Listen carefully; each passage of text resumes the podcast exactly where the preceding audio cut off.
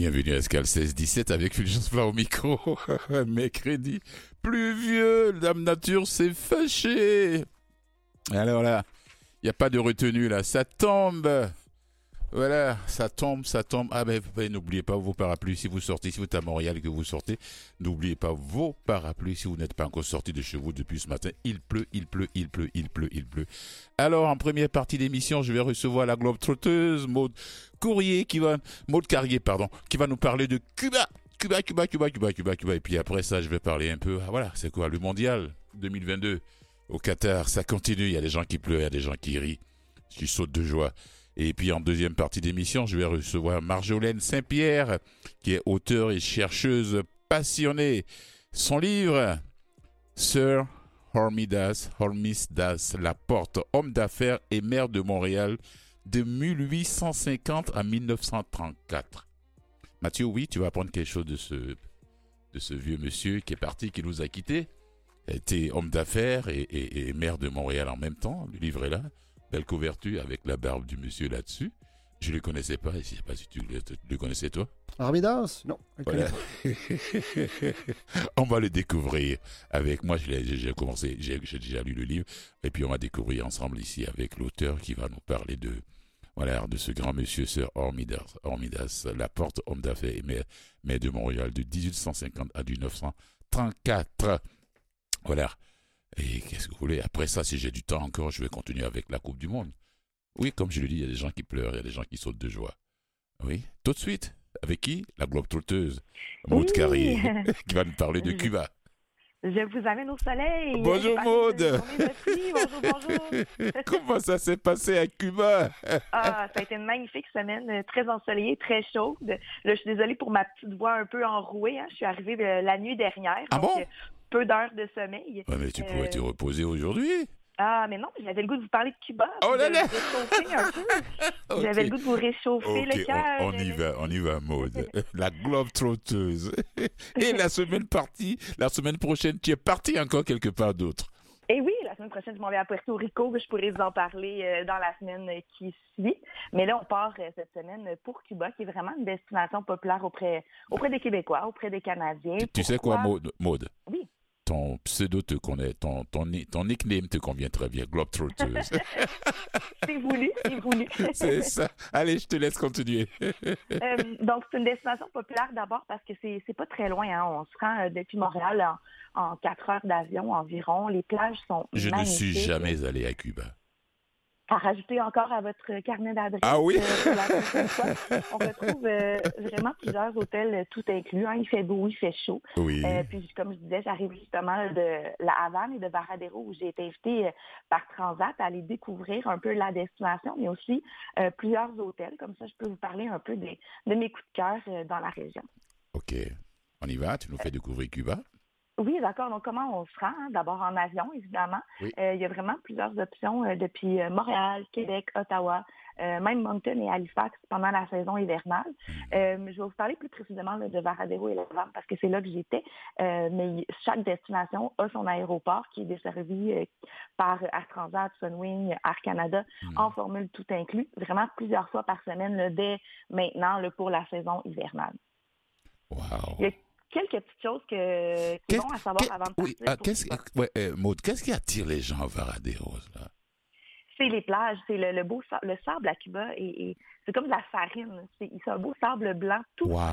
euh, avec des belles, euh, vraiment le lot est turquoise, donc euh, et pas beaucoup de vagues non plus à certains endroits. Donc c'est comme se baigner dans une piscine, une piscine géante. là. C'est vraiment, c'est vraiment agréable.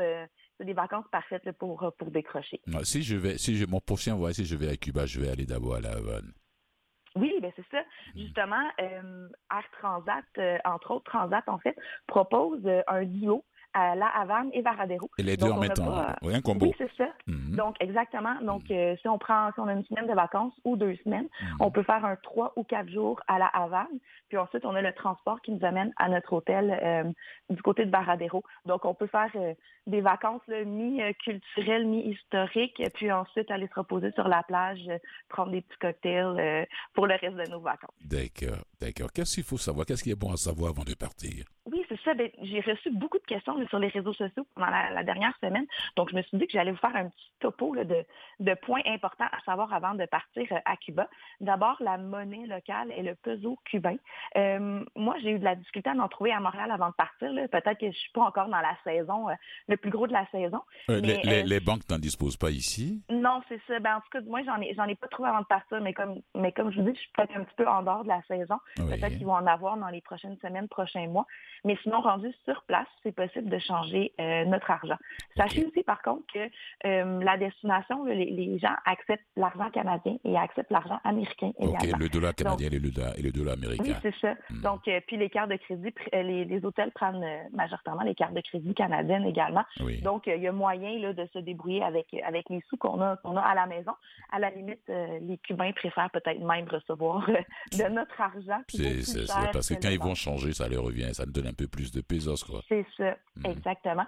Euh, autre petite chose à savoir, il y a des moustiques, donc à Oh, comme, comme dans tout pays tropical. oui, c'est ça, moi, j'y pas pensé. Alors, je reviens avec euh, les jambes bien piquées de piqûres de moustiques.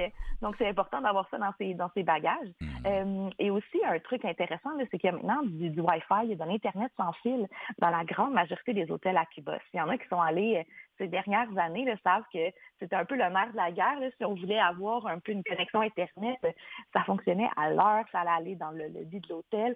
Mais maintenant, en tout cas, dans les plupart des hôtels que j'ai visités, euh, il y a du Wi-Fi. je crois bien que les, les, les, responsables, les spécialistes de tourisme, les gens qui sont responsables se sont rendus compte que plus personne ne voyage sans son, sans son ordinateur portable, son, son iPad ou bien son ben téléphone cellulaire pour pouvoir on peut mettre des photos de la belle plage euh, sur nos réseaux sociaux pendant qu'on est, là-bas.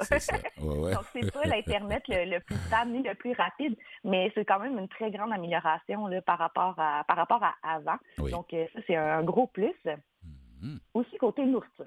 Cuba n'a pas la réputation d'être une destination gastronomique. Euh, c'est majoritairement dû parce que la, Cuba a beaucoup de difficultés à s'approvisionner. Hein. donc, qu'est-ce qui n'est pas produit dans le pays? Ça continue encore cette histoire d'embargo, là. Oui, ben c'est ça. C'est difficile, mais en même temps, vous voyez, on a, on a de la difficulté à avoir de la laitue euh, ici au Québec. Là, donc, euh, c'est normal qu'il ne faut pas s'attendre à trouver de la laitue à Cuba en ce moment, par exemple. Donc, il y a des petites choses qui ont en plus, comme du riz, par exemple, mais il y a d'autres choses qu'une semaine, il va en avoir, l'autre semaine, il n'y en aura pas. Hmm. Donc, il faut être un petit peu ouvert à manger de tout. Il faut, manger du local. Oui, c'est ça, mais tu sais, dans les buffets et tout ça, c'est quand même, il y a beaucoup d'options, c'est juste que c'est pas euh, toujours exactement ce qu'on souhaite manger. Euh, dans la plupart des hôtels, souvent, ils ont des, ils ont des bons restaurants à la carte, donc ces restaurants-là, généralement, ils ont tout le temps des super bons repas. Hmm. puis sinon, au buffet, il faut juste rester ouvert puis aller avec, hein, ils vont avec la nourriture qu'ils peuvent nous proposer. moi, voyez-vous, il n'y avait pas de de patates, de pommes de terre ou de frites pendant ma semaine à Cuba. Mm. Mais le légume de saison, c'était la courge. Donc, il y avait beaucoup de courges et de courgettes au menu. Et c'est bien correct. Il faut juste être ouvert à ça quand on va à Cuba. C'est ça, c'est ça, c'est ça. Euh, je voulais vous parler aussi d'accessibilité parce que j'ai remarqué vraiment que les hôtels ont fait un effort pour que euh, les installations soient très accessibles aux personnes à mobilité réduite. Oh, génial! Oui, c'est ça. Donc, les, les gros resorts ont euh, entre 2 à 10 chambres pour personnes à mobilité réduite. C'est pas énorme, mais il faut en faire la demande quand, on, euh, quand on fait la réservation auprès de notre agent de voyage. Euh, donc, après ça, bon, évidemment, il y a beaucoup, il faut, faut s'assurer d'être dans un, hôtel qui a des ascenseurs hein, pour avoir accès aux chambres. Mais généralement, après ça, autour de la piscine, sur le bord de la plage et tout ça, tout est adapté pour pouvoir profiter des installations. Wow. C'est moi, pardon. Donc, euh, où on va à Cuba maintenant? Donc, comme je vous disais, je vais vous parler un petit peu plus euh, de la Havane et de Varadero. Euh, la Havane, hein, c'est la capitale de Cuba. C'est la capitale, oui, oui. Mhm. C'est ce qui fait que je dis que si j'y vais, ce serait le, ma, première, ma première destination, quoi. Définitivement, c'est hmm. vraiment une ville qui est magnifique. J'ai pas eu assez de temps pour l'explorer. Moi, j'irais passer une semaine là-bas, vraiment à me balader et à errer dans les rues. Euh, c'est une ville qui a, connu beaucoup d'histoires. Hein. ça a commencé par des attaques de pirates et de corsaires. Il y a eu la construction de châteaux et de remparts. Euh, de, il y a eu un port d'importation hein, qui était dans le coin. Euh, il y a eu l'occupation américaine, puis ensuite une grande révolution. Donc, il y a plein de choses à apprendre en se baladant dans les rues. Euh, il y a une culture qui est vraiment fantastique. Et puis, quand on est en ville à Cuba, à La Havane, pardon, ce qui est intéressant, c'est justement de se promener et de, et de vivre un peu cette, cette histoire-là qui change d'une rue à l'autre. Oui, il doit y avoir Euh, l'histoire aussi qui doit être liée aussi à la déportation des Noirs de l'époque au temps de l'esclavage. C'est toi, Définitif, ça doit, voilà, ça doit ça fait partie de l'histoire de l'île, comme bien des îles euh, des Caraïbes d'ailleurs. C'est ça, c'est ça. La Havane, oui. Donc, euh, petit, euh, une petite liste là, de choses à, à faire, là, se promener dans la vieille Havane, se rendre sur la place de la cathédrale, la place d'armes, euh, faire une balade euh, d'une heure dans une vieille voiture américaine. C'est probablement la photo qu'on voit le plus de la Havane. Oui, oui, oui, effectivement, quand je-. Quand vois des images de la Havane, c'est ce que je vois, c'est des choses, c'est des voitures dont on ne trouve pas les pièces même de rechange, et c'est des bricoleurs, les Cubains. Oui, et, et ils font un très bon boulot. Bon, on s'entend, le, le, le système le système diesel, euh, les- c'est des voitures qui font du bruit, qui sentent beaucoup l'essence. Ah bah d'accord, hein. c'est pas les vieilles voitures américaines. Mais c'est les vrais, c'est les vraies voitures qui ont, qui ont été effectivement rafistolées. Et on peut, là, il y a vraiment euh, il y a plusieurs voitures là, qui, qui s'offrent pour nous faire faire des tours de ville environ une heure. Ça coûte entre 40 et 60 dollars américains Oui. par voiture. Donc, on peut être jusqu'à trois personnes. Puis, ils nous amènent là, dans les lieux iconiques de la ville. Donc, euh, ça fait quelque chose d'un peu classique là, à faire euh, à la Havane. Oui. On peut aussi, évidemment, se rendre euh, dans une fabrique de cigares cubains, hein, qui dit la Havane. Ah ça, ça doit être quelque chose. Même si je cigare. suis pas un fumeur de cigares, ouais, je- je- je- quand je serai à la Havane, je vais, je vais y passer. Il faut, il faut, parce que c'est quand même quelque chose euh, qui fait partie de leur culture. Donc, il y a, il y a l'usine Partagas Cigares ou la fabrique Hopman à la Havane qu'on peut visiter, Hmm. euh, comme ça, pour aller en apprendre un peu plus sur, sur les cigares cubains. Euh, on peut aussi aller voir le Capitole, qui est en fait une réplique exacte, là, à quelques millimètres près du Capitole de Washington. C'est Ah vraiment un magnifique édifice. Oui, je sais pas, je me rappelle pas pourquoi là, ils ont décidé de copier celui de, de Washington. Je pense, mais ça, ça demeure un édifice euh, qui montre la fierté cubaine, là, un peu euh, au centre de la, de la Havane. Oui, oui, oui. El, Capit El Capitolio. El Capitolio, exactement. Euh, puis on peut aussi visiter là, les grands classiques que Hemingway euh, a visités dans sa, dans sa carrière et dans sa vie euh, à, à la Havane. Il y a El Floridita, là, que je me rappelle entre autres, qui fait les daiquiris classiques que Hemingway commandait toujours quand il était de passage en ville. Wow. Euh, petite recommandation d'hôtel, comme, comme j'y suis passée, euh, le, il y a Iberostar Parquet Central, euh, qui est vraiment directement sur le Central Park, entre guillemets, de la Havane, et le Iberostar Grande Paccard, qui a une magnifique piscine euh, sur son toit, là, qui est une piscine à débordement, qui offre une belle vue sur, euh, sur le port. Donc, Donc, c'est ils ont le Central. Park là-bas comme à New York, quoi. Moi, c'est beaucoup plus petit. Mais, mais ils aiment dire que c'est leur Central Park. Ah ouais, c'est normal. Mais, écoute, Cuba n'est pas aussi grand que les États-Unis. hein. Non, pas tout à fait. là. Ils n'ont pas les mêmes idées de grandeur. non, non, non, non. On se déplace ensuite euh, du côté de Varadero. Donc, Varadero, c'est à deux heures de la Havane, deux heures, deux heures et quart environ, qui est une station balnéaire euh, qui a aussi son aéroport. 21 km de plage, 21 à 23 km là, selon, euh, selon les informations. Donc, il y a beaucoup, beaucoup, beaucoup de sable et de plage. C'est l'idéal pour se reposer, pour faire des activités nautiques. Et comme je disais un peu plus tôt, les eaux sont vraiment peu profondes. Donc, c'est magnifique. Là. Il y a une belle eau turquoise où on peut euh, patauger ou même se laisser flotter euh, pendant des heures. Oh, wow. Que du bonheur. Donc, de définitif, et la plupart des resorts, justement, offrent des activités là, comme euh, du kayak, euh, de la planche à pagaie, du catamaran aussi. Donc, à partir de là, vous pouvez vous amuser ou vous pouvez prendre un tour guidé euh, pour aller faire de l'apnée ou de la plongée à Playa Coral, euh, qui a un magnifique récif corallien. Je suis allée, puis les poissons sont vraiment jolis, des beaux poissons tropicaux qu'on peut aller voir. Les instructeurs sont super patients si jamais vous n'avez jamais fait d'apnée. C'est vraiment euh, un endroit où les instructeurs nous aident à mettre notre équipement, nous disent comment les trucs fonctionnent, euh, puis vont nous pointer évidemment dans la, dans la bonne direction des poissons. Wow. Et les On hôtels. peut- Et les, oui, oui, les Oui, découvertes. mais- Ou, bien, ou bien on parle des hôtels en même temps? On peut, on peut faire les deux. Oui, Euh, dans le fond, moi, dans les hôtels, j'ai eu un gros coup de cœur à l'hôtel où je suis restée, là, le Melia International. C'est un hôtel qui est ouvert en 2019, hein, donc c'est tout nouveau. Euh, c'est un hôtel de 946 chambres, 5 étoiles, avec 6 piscines. 400, bord de oh, mer. plus de 400 chambres. Oh, wow, c'est quand même... Oui, il y a ça. 946, ouais, c'est quand même très gros. Mais il y a une section pour adultes seulement. Il y a aussi un coin famille. Donc, euh, il y en a un petit peu pour tous les goûts à, cette, à cet hôtel. Euh, puis, euh, il y a un spa également sur le toit. Il y a vraiment plusieurs terrasses où on peut se prélancer et profiter de la belle vie. 5 y a étoiles. 9, 6 piscines. Oui, c'est oui, on manque pas de choix. Il y en a, il y en a qui sont, il y a une piscine qui est plus animée, qui a toujours de l'animation euh, pour faire là, des activités avec la musique et tout ça. Puis il y a des piscines un peu plus tranquilles si on veut se reposer et, lire sans entendre de musique. Ah ouais, c'est grand ça, oui. il y a aussi le Iberostar Bella Vista, qui est quand même assez grand lui aussi, avec cinq piscines, six restaurants, sept bars, également une section pour adultes et un coin famille avec huit chambres pour personnes à mobilité ouais, C'est les hôtels qui forment déjà un village dans un village. C'est énorme, hein, c'est ça. Ah il ne manque pas d'options. manque pas d'options pour manger. Donc, il y a toujours le fameux buffet, mais il y a des restaurants à la carte. Donc, quand on arrive au, euh, au resort, on book nos, nos petites soirées au restaurant pour la semaine. Et un petit dernier là, que je vous propose comme ça, le Paradisus Varadero, qui lui a 800 chambres, mais réparties sur un peu plus d'espace, donc un peu moins haut. Euh, certaines chambres ont des vues sur la mer, il y a une section pour adultes, il y a, cinq chambres pour personnes à mobilité réduite. Et là, je, vous, je vous nomme que ceux-ci, j'en ai visité 16 à Varadero la dernière semaine. Donc, euh, plein de belles options dans, cette partie de Cuba, mm. mais euh, c'est vraiment euh, une destination à considérer pour vos prochaines vacances. Oh, merci beaucoup, Maud Carrier, alias la Globe Allez, on se revoit dans deux semaines. À très bientôt. Allez, bon séjour là-bas. Merci. Au revoir.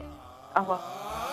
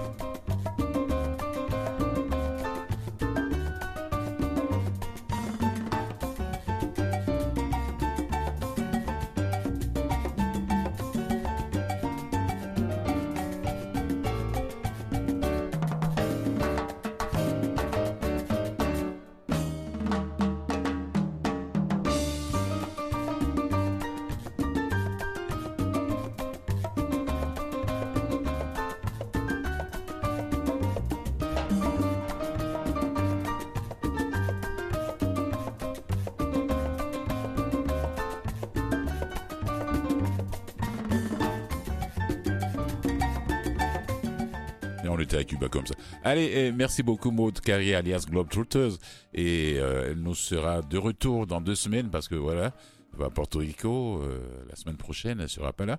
Et je sens qu'elle va revenir vous parler un peu de son séjour là-bas. Cuba, Cuba, Cuba, La Havane. Il va falloir que j'y pense. Je suis jamais allé dans cette partie. Je suis déjà allé, depuis que je suis ici, je suis déjà allé au Venezuela. Ah, c'est plus loin que ça.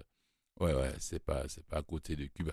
Bon, ben, qu'est-ce que vous voulez? C'est, autre chose là-bas. C'est une autre mentalité, c'est un autre peuple. C'est pas, il y a pas de Havane, il y a pas de, je sais pas a j'ai pas vu de les cigarios. Bon, ben, j'en fume pas, donc j'étais pas à la recherche des cigarios au Venezuela. Voilà, mais je sais qu'à Cuba, c'est, c'est, c'est le pays des, des cigares. Voilà, les cigares de la Havane. Donc, le jour que je ferai un petit crochet là-bas, je pense bien que j'aurai l'opportunité, j'aurai l'opportunité d'aller visiter ces fabriques de, de, de, ces lieux de fabrique de, cigares. Là. Il ne faut pas le rater, comme l'a dit Maud Carrier. Alors, on va faire une petite pause musicale avant que je ne vienne parler un peu de, de la Coupe du Monde 2020 foot au Qatar. You've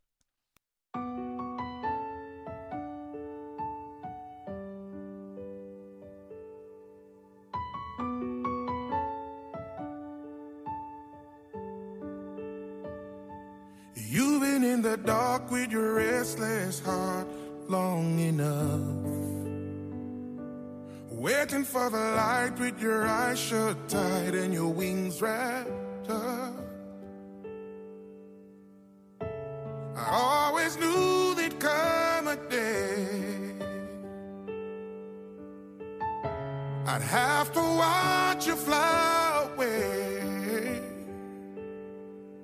So fly, fly, fly,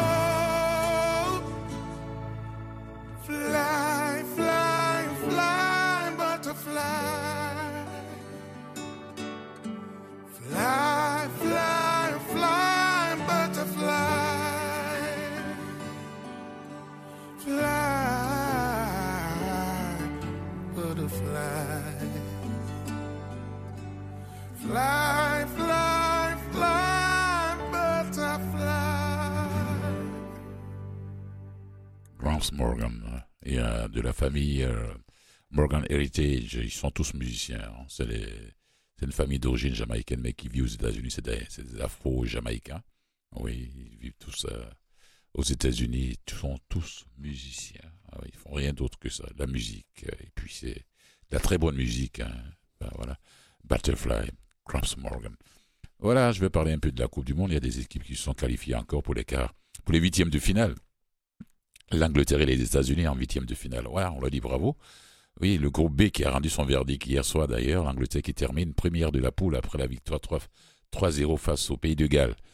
Bon, ben, ça a été vraiment. Euh, j'ai vu le résumé du match, j'ai pas vu le mois, j'ai pas vu voir le match en entier parce que j'étais déjà en onde ici. Bon, c'est parti, j'ai vu, je suis une partie.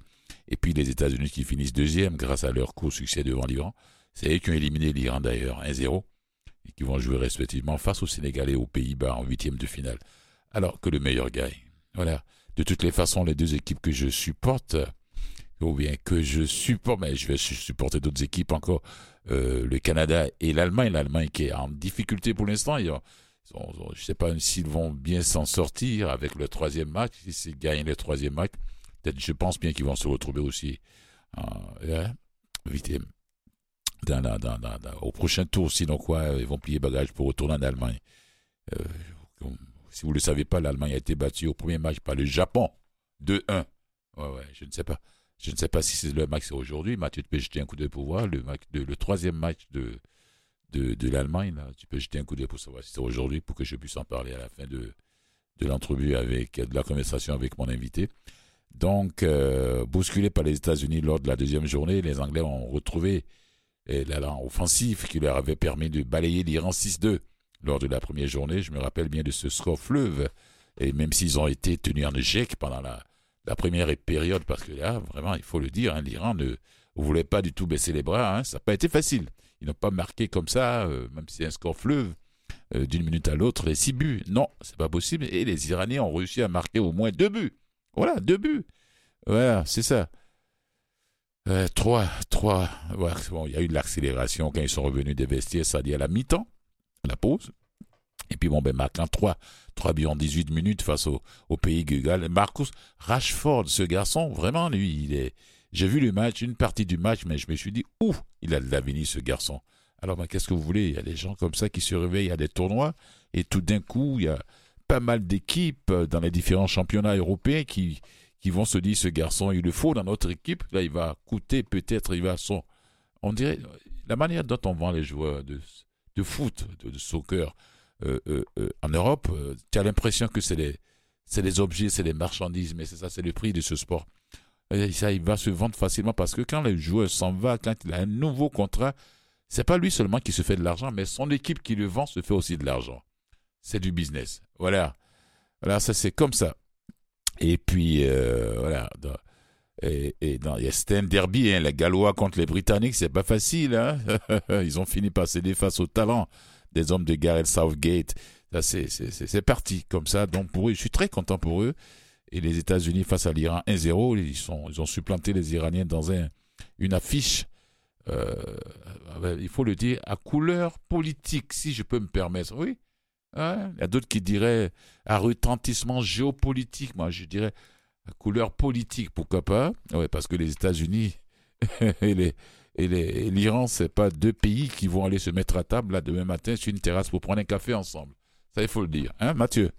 Qu'est-ce que tu diras le contraire? Oui. Voilà, ah bon, tu penses Juste pour le plaisir de la conversation. Ah ouais, d'accord. Donc, ils ont, ils ont pu gagner. Donc, c'est, un crève-cœur pour, pour l'Iran parce que bah, c'est fini en perdant ce match. Euh, si un, un but de et Christian Pulisic, 38e minute au stade euh, Al Toumama. Alors ça s'est bien passé quand même pour les Américains, donc ils vont en huitième de finale. La France, euh, je vais en parler un peu plus tard là-bas, après mon entrevue avec mon, invité. La France n'a pas tenu le coup aujourd'hui, de toute façon elle est déjà qualifiée, mais je vais vous parler de ce match qui a eu lieu aujourd'hui face à la Tunisie. La Tunisie qui gagne le match, mais n'est pas qualifiée. Ouais, ah oui, parce que l'Australie ou bien je ne sais quoi, il y avait le match euh, euh, Danemark, Australie, je ne sais pas si c'est l'Australie qui a fait sortir Danemark. Je vais en parler euh, en deuxième partie d'émission, un peu plus tard. Donc là, je dis bravo à- à- aux Anglais et aux États-Unis, la France qui est déjà en huitième, euh, le Sénégal aussi. C'est sa, deuxième fois en 2002. J'en parlais ici hier sur les ondes de Canal M à cette émission Escale 16-17. Les Sénégalais aussi sont, bien partis. Ils sont déjà en huitième, donc euh, on verra bien ce que ça va donner. Restez à l'écoute. Après la petite pause publicitaire, je vais recevoir Marjolaine Saint-Pierre, qui est auteure chercheuse passionnée pour le livre, son livre Sir Hormidas Laporte, homme d'affaires et maire de Montréal de 1850 à 1934. Allez, à tout de suite.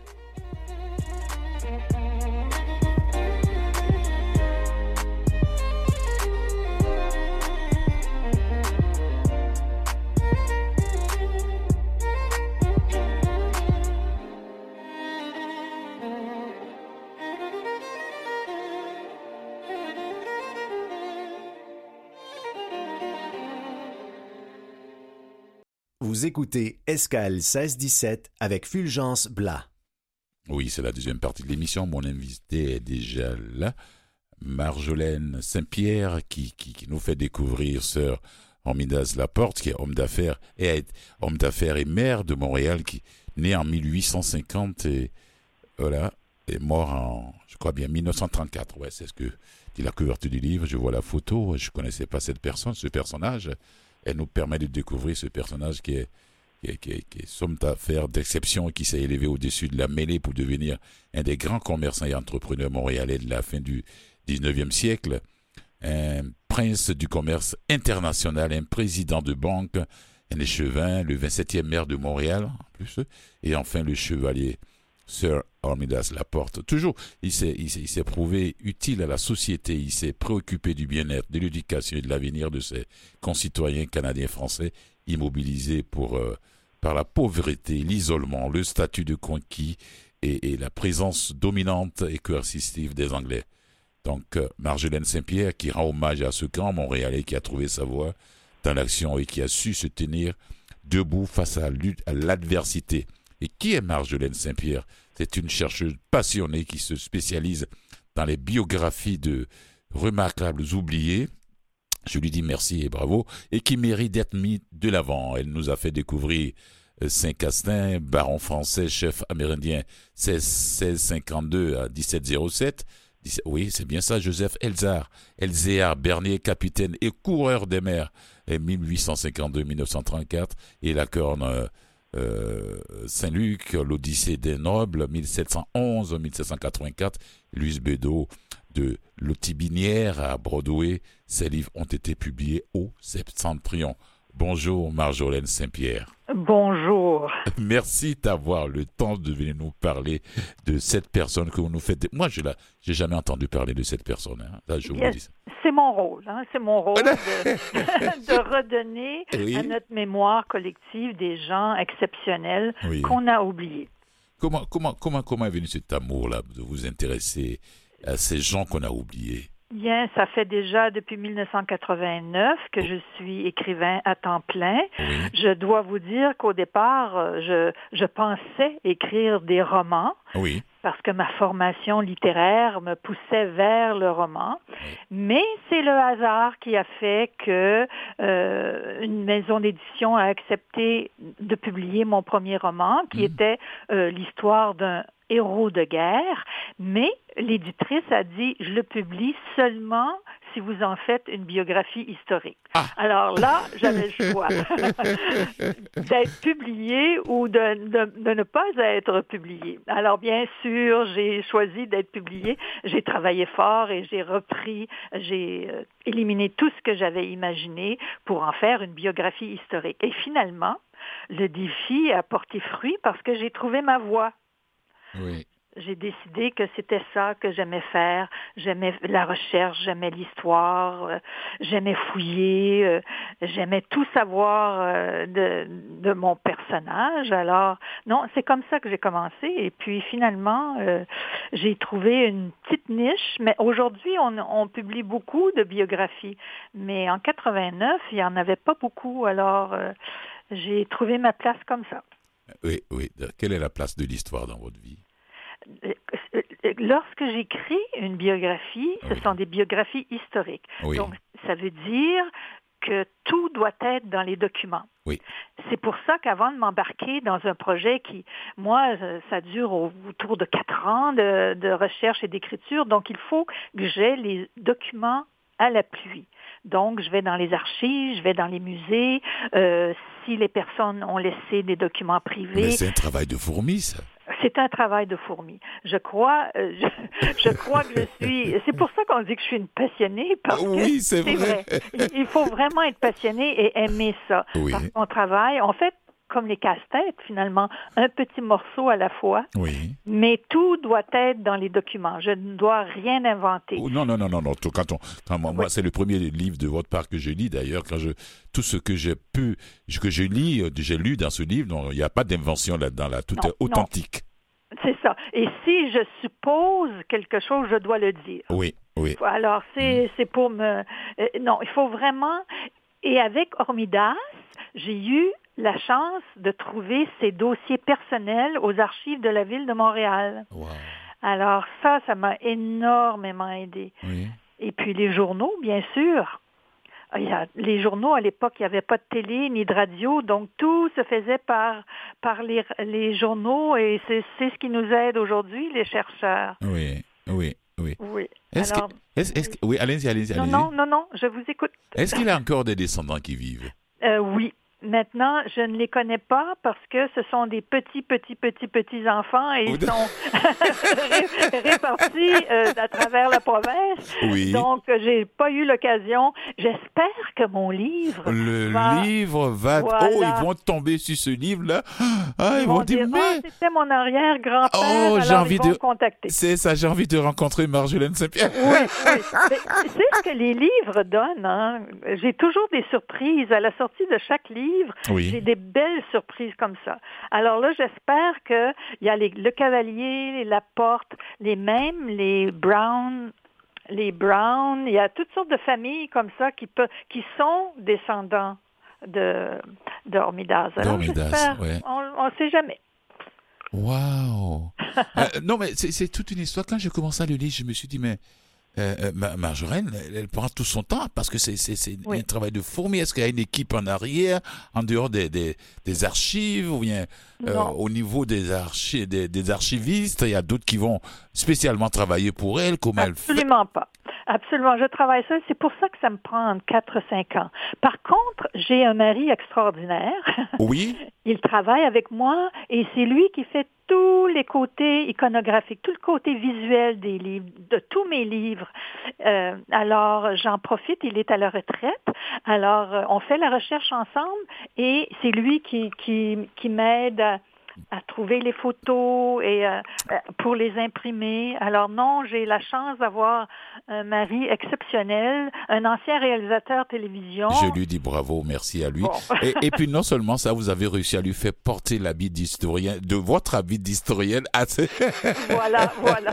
Et puis, euh, c'est passionnant de travailler ensemble. Oui, Vraiment, oui, oui, on est oui, très oui. chanceux. On est Et surtout chanceux. que vous êtes en couple, de toute façon. Voilà. Il se voyait pas en train de vous laisser courir toute seule dans les archives, Oh, dans les non, tout non, ça. Parce puis, que euh, beaucoup de nos livres nous ont amenés en France et un peu partout. oui. Alors non, on voyage ensemble. Et, et pour celui-là, pour Hormidas, ça a été au Québec, ici à Montréal. Est-ce que vous avez des enfants? Non.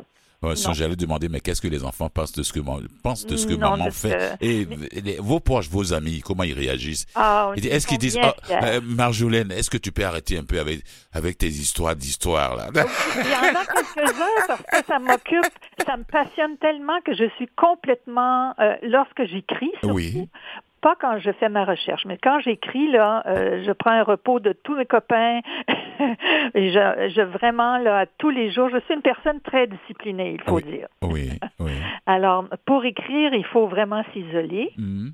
Et alors, les amis, la famille, tout le monde me, con- me connaît Oui. et comprend. Oui. Et c'est comme ça que je peux aboutir, parce que sinon, euh, j'aboutirais jamais Mm. à sortir un livre. hein. Oui, oui. Et cette complicité avec la maison d'édition Septentrion, Une grande chance. comment vous avez réussi à Ah. les... Et qu'une fois, une fois que j'ai publié mon premier livre, qui est devenu une biographie historique, Mhm. j'ai, euh, avec mon deuxième, avec Saint-Castin, j'ai euh, D'ailleurs, en- une petite parenthèse, le, le, le poste de télévision Historia diffuse actuellement une série sur Saint-Castin. Ça, c'est mon, mon personnage. Vous voyez ce que les livres peuvent donner? Oui. Bon, alors là, je reviens à, à Septentrion. Euh, euh, Saint-Castin, le baron français. Oui, c'est ça. Et lorsque j'ai envoyé ça à une trentaine de maisons d'édition encore, faut faire le tour parce que quand tu n'es pas connu, faut que tu fasses, faut frapper à toutes les portes. Et là, Septentrion m'a tout de suite téléphoné. Et il m'a dit euh, qui, qui êtes-vous? Ah oui, oui, oui, parce que nous. Alors, ah, c'est vrai, c'est vrai, c'est pas évident. Hmm. je dois vous dire que j'ai eu une chance énorme. Un des éditeurs était un descendant du baron de Saint-Castin. Alors, il, ah. alors, il le connaissait, puis il était très intéressé. Ah. Alors, c'est comme ça et ça fait 20 ans que je travaille avec les éditions de, de Septembre. Le hasard, le hasard fait les choses. Oui, oui. Vraiment, euh, il y a un peu de chance dans ce qu'on fait, mais le restant, c'est du travail. Oui, c'est du travail, c'est du travail. Quelle est la partie de la vie de, de, de, de, de Sir euh, euh, Ormidas à la porte qui vous a beaucoup plus marqué dans vos recherches? C'est sa générosité. Oui, c'est le côté homme d'affaires ou bien le côté maire de Montréal? Euh, c'est les deux, en fait, parce que euh, il est l'exemple parfait mhm. d'un personnage qui est né dans la pauvreté, qui a décidé de réussir sa vie. Mhm. Mais réussir sa vie pour lui, c'était oui, il a réussi en affaires et en politique et tout. Il est devenu millionnaire et tout. Mais réussir sa vie, c'était aussi de pouvoir aider sa communauté francophone. Mhm. Et il était, c'est ce qui m'a vraiment plu et m'a, je l'admire énormément mhm. parce que euh, il avait, il avait le, sort des Canadiens français à mhm. cœur. Il voulait vraiment que la communauté francophone qui avait très peu à sa disposition à cette époque-là, il n'y avait pas d'assurance, il n'y avait pas de, de, de, de centre euh, culturel, il y avait peu de bibliothèques, alors, peu d'écoles techniques, lui, avec plusieurs autres hommes d'affaires, hmm. ont décidé d'aider les Canadiens français pour qu'ils puissent se défendre, s'améliorer, avoir accès à l'éducation et aussi avoir accès à du travail mieux payé, mieux rémunéré. Parce qu'à l'époque, tout se faisait en anglais. Alors les Canadiens, ah tout se faisait en anglais des Canadiens français qui arrivaient des petits villages parce que euh, pour une vie meilleure, euh, trouvaient peu d'emplois ici. Ils travaillaient pour les grosses compagnies anglaises. Les grosses compagnies anglaises. Voilà. Mm. Alors, Ormidas a vu ça. Il dit, mais pourquoi nous, on pourrait, on n'est pas nés pour un petit, pour un petit pain. Pourquoi on pourrait pas, nous aussi, reprendre contrôle de notre économie? Oui, ça vient pas d'aujourd'hui, cette histoire-là, de être né pour un petit pain. Là, ça vient de très loin, là. Mm. Voilà, ce sont des gens comme Ormidas qui ont précédé la Révolution tranquille et qui, qui ont, nous ont précédés. Ce qu'on est aujourd'hui, c'est grâce à des gens comme lui qui ont mis sur pied des, des sociétés, des, des banques pour les Canadiens français, euh, des, euh, toutes sortes d'organisations pour les Canadiens français. Le monument national qui, que le, la Société euh, Saint-Jean-Baptiste a organisé, a mis sur pied, a, a créé sur la rue Saint-Laurent, le, le, monument national. Au départ, Ormidas s'était impliqué là-dedans, mais c'était pour donner des cours aux Canadiens français qui n'avaient pas accès à des cours de technologie, de, de cuisine. À cette époque déjà? Oui. Ah, c'est, c'est, c'est un homme admirable. Ça nous apprend qu'on est rendu très loin oui. par rapport à ce que ces gens-là vivaient. Et, euh, ah oui. C'est ça, hein? C'est ça que ces gens-là nous apprennent. Et c'est pour ça qu'il ne faut pas les oublier. Oui. Euh, quand, j'ai vu la photo de son épouse, lui-même sa photo d'abord, et puis euh, la photo de son épouse, la jeune épouse de Hormidas Laporte, Mirza. Mirza Gervais. Oh, oui, Gervais. Il est à Hochelaga en 1855 de couple Pierre Gervais de Marie Rose de Lina Pinchot. Oui, c'est ça, des, des pains chauds. Je dois vous dire un secret, c'est que euh, Mirza Gervais était la grande tante de ma mère. Donc, à- par, par ça. Ah, Attention, oui, je vous écoute. hein. Je, je, je fais plus de bruit là. Je vous Non, non, non. Donc, Mirza était la grande-tante de ma mère. Oui. Donc, c'est ma sœur qui est présidente de la Société historique de la Noret. Elle Oui. m'a fait connaître Hormidas par pour ma mère finalement.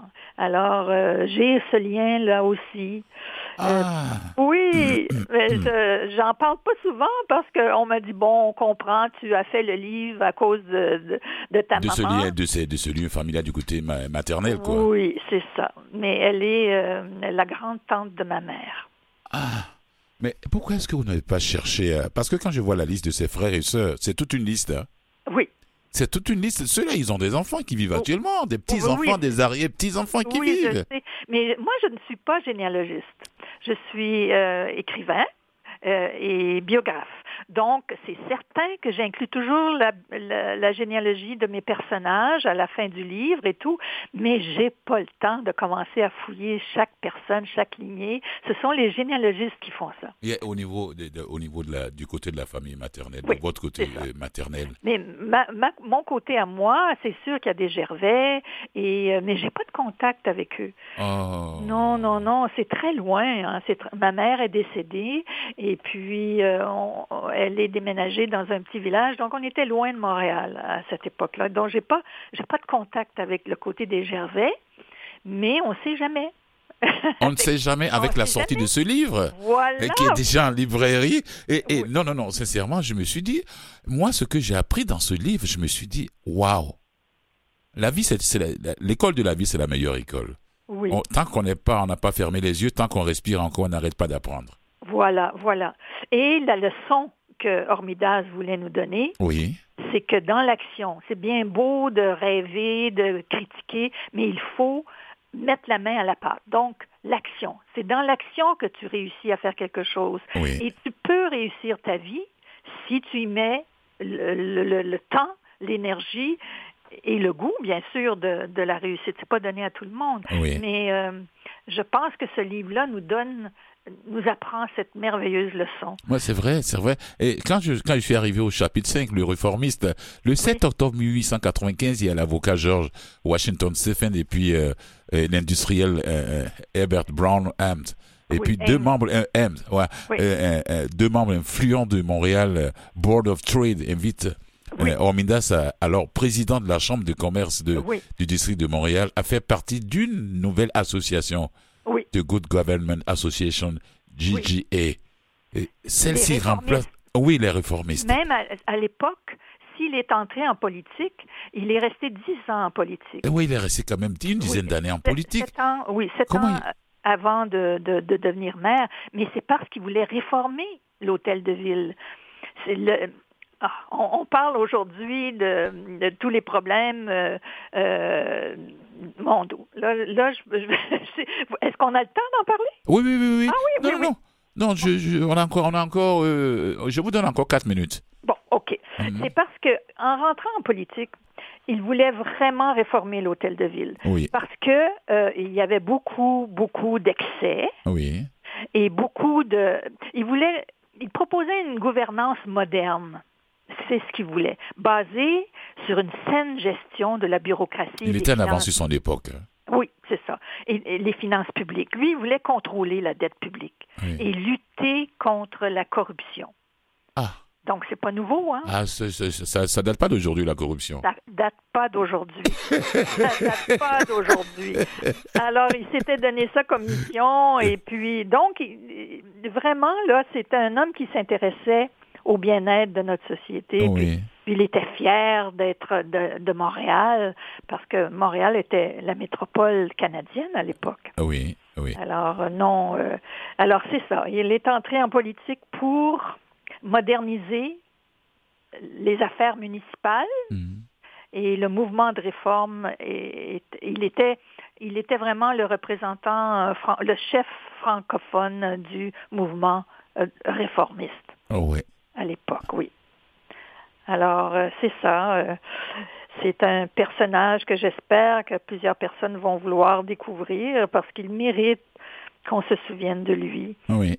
Et euh, il a semé tellement les c'est si on parle de l'école des hautes études commerciales, il est un de ceux avec Desjardins qui qui a euh, travaillé à la à la formation de de cette école. Il y a tellement il est impliqué dans tellement de choses.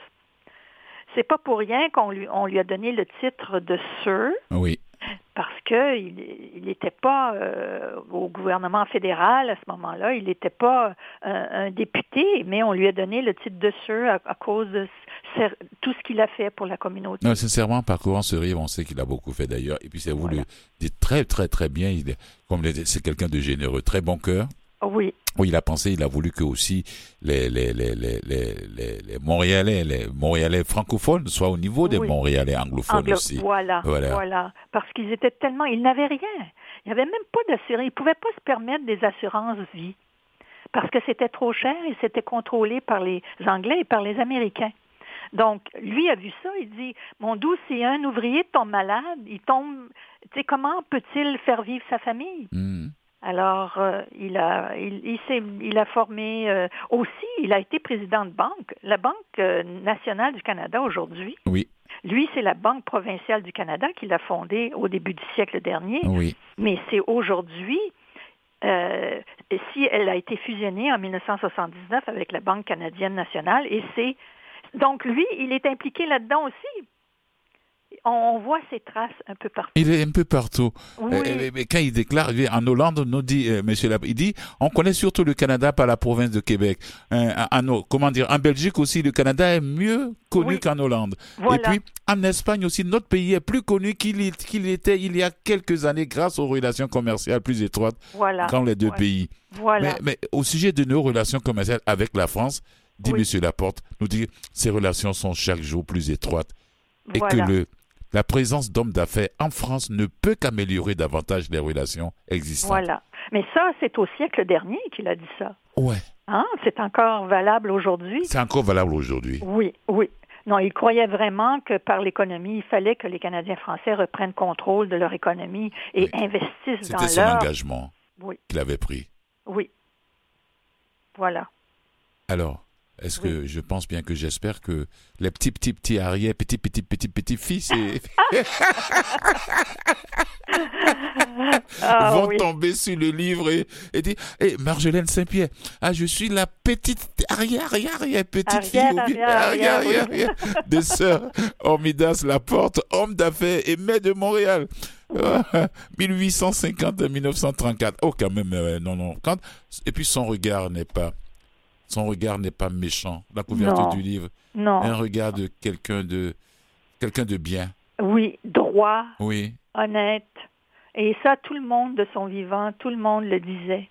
Alors, euh, non, je, je, peux être fière euh, de d'avoir moi c'est sûr que je suis du côté de, de Mirza mais je suis fière qu'elle l'ait choisi comme époux et puis que ma famille soit liée à cet homme d'exception. À cet homme oui, oui. oh j'aime la belle photo de Mirza ici à la page 79 hein? elle ressemble un peu à ma mère d'ailleurs. Mirza Gervais la porte. Ah bon? Oui, c'est surprenant. La fille de Mirza et de Hormidas s'appelle Maria. Mhm. Il y a une photo d'elle euh, plus vieille et c'est presque la copie conforme de maman. C'est ah. surprenant, hein? Les liens de famille hein, qui sont. Euh, Donc, cette photo de Mirza, là, vous gardez ça précieusement pour vous, à côté de la photo de votre maman. Oui, c'est ça. Merci beaucoup, Marjolaine Saint-Pierre. C'est moi qui vous remercie et, je, vous souhaite une bonne journée. Merci, bonne fin de journée à vous. Merci, au revoir. Au revoir.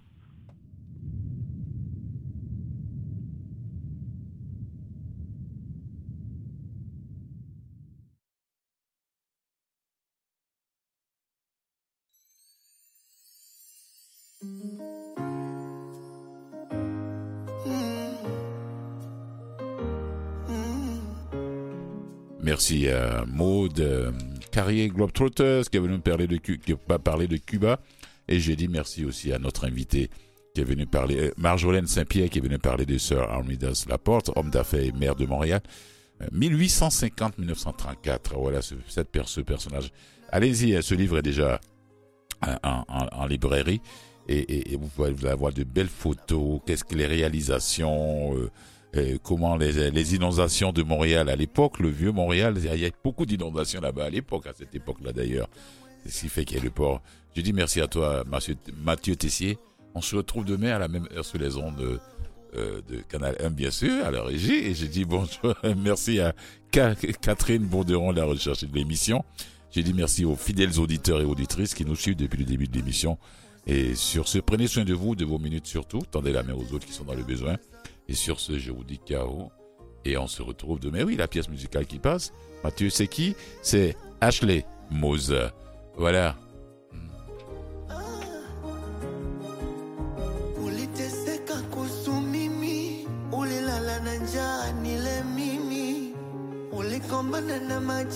We.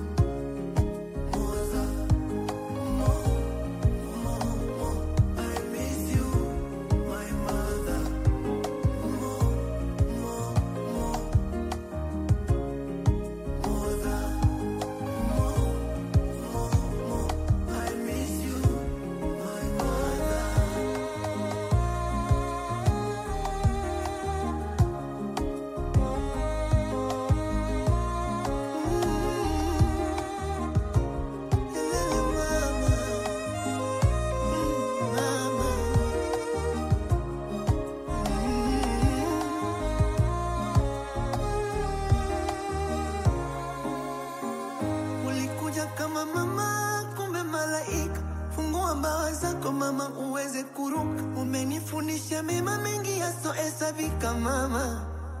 Hey, na nimechuma shuka ulizotandika, maana nikiziona machozi yatiririka, na nimepanda mti pale ulipotafika mama. Mm, mm, duniani ulipendwa sana, hadi walilia walokutukana kwenye ndoto na kuona mama, peponi unakula tu chema mama. I miss you mama Oh mama eh Mama eh ah. Machozi yagonga odi mm, ila nikiria aurudi mm. Najiweka kwenye mudi Mama sijachoka na kuombea kwa godi